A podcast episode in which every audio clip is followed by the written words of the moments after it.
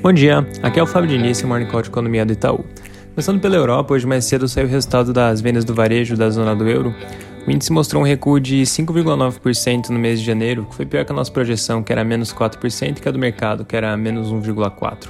Pesou bastante nesse resultado um recuo bem expressivo no consumo não relacionado à alimentação, em meio às medidas restritivas na região. Esse grupo teve uma queda de 12% no mês. Na Alemanha, conforme mencionei ontem, de fato o lockdown foi prorrogado, a princípio até o dia 28 de março, só que sob, é, com medidas um pouco mais leves do que vinha até então. É, comércio no essencial vai poder operar desde que a taxa de incidência permaneça abaixo de 100 casos para cada 100 mil habitantes. Se esse limite de 100 casos for atingido, aí sim ah, essas, esse alívio nas medidas restritivas vai, vai passar. É, além disso, é importante mencionar também que a vacinação está avançando, acelerando bastante na Europa como um todo. É provável que a população com mais de 65 anos esteja vacinada até maio. Nos Estados Unidos, ontem foi divulgado o ADP, que é um relatório mensal de emprego. O relatório mostrou uma criação de 117 mil empregos no mês de fevereiro, que ficou abaixo da medida das expectativas, que estava em 170.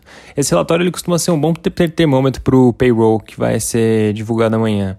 Também saiu o ISM de serviços, que, diferentemente do que tinha acontecido com o de manufatura, não teve bom resultado. O índice recuou para 55,3, ficando abaixo da nossa expectativa, que era de 59, que é do mercado de 58,7.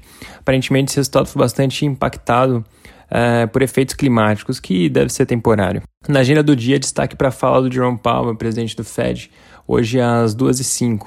Lembrando que essa é a última semana antes do período de blackout.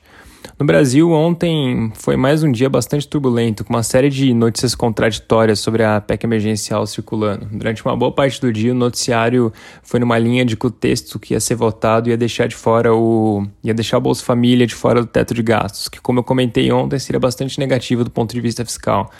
Os jornais, inclusive, relatam que, para evitar isso, o governo precisou intervir de uma forma bem enfática. No fim das contas, acabou funcionando. Mais tarde, o, o senador Márcio Bittar, que é o relator da proposta, ele apresentou uma versão revisada do parecer dele, sem realizar essa exclusão do Bolsa Família. E além disso, nesse novo texto foi estabelecido o limite de 44 milhões para ser gasto com a renovação do auxílio emergencial, o que acaba é, impedindo que, que, esse, que esse valor de cada parcela é, seja muito aumentado, como aconteceu ano passado. Aqui vale recordar que inicialmente a ideia do auxílio era ter sido de 200 reais, ele acabou sendo aumentado para 600. Então, com, esse, com essa cláusula que foi colocada no texto, evita esse tipo de situação. Mais tarde, o Senado de fato conseguiu votar o, o texto e, inclusive, já concluiu o primeiro turno com todos os destaques sendo rejeitados. Lembrando aqui que, por ser uma emenda constitucional, o texto tem que ser votado em dois turnos. A votação do segundo turno está agendada para hoje, às 11 da manhã. Na parte do vírus, ontem, mais uma vez, o número de óbitos estabeleceu um novo recorde, levando a média semanal a também renovar as máximas. No estado de São Paulo, o governo confirmou as expectativas e anunciou o retorno do estado inteiro para a fase vermelha a partir do sábado. Lembrando aqui que a fase vermelha só permite o funcionamento de serviços essenciais. Além disso, uma notícia positiva, os jornais mencionam que o governo está perto de fechar um acordo para a compra de cerca de 100 milhões de doses da vacina da Pfizer e 38 milhões da vacina da Janssen. O anúncio deve ser feito na semana que vem. Muito importante ficar de olho nisso, que se de fato se confirmar é bastante positivo. Para finalizar, ontem eu tinha comentado que ia sair o PIB do quarto trimestre. O resultado trimestral veio com uma alta de 3,2%, um pouco melhor do que a nossa projeção de 3%, que é do mercado de 2,8%. Com isso, o PIB fechou o ano com uma queda de 4,1%, que era exatamente a nossa estimativa.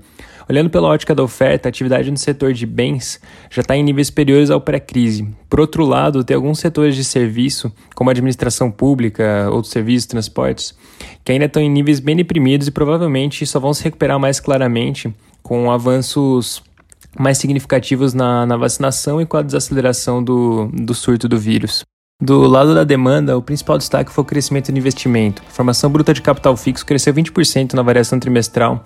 E quando a gente exclui o efeito das importações de plataformas de petróleo, nossa estimativa é que o crescimento uh, dessa formação bruta de capital tenha atingido 12% no, no trimestre.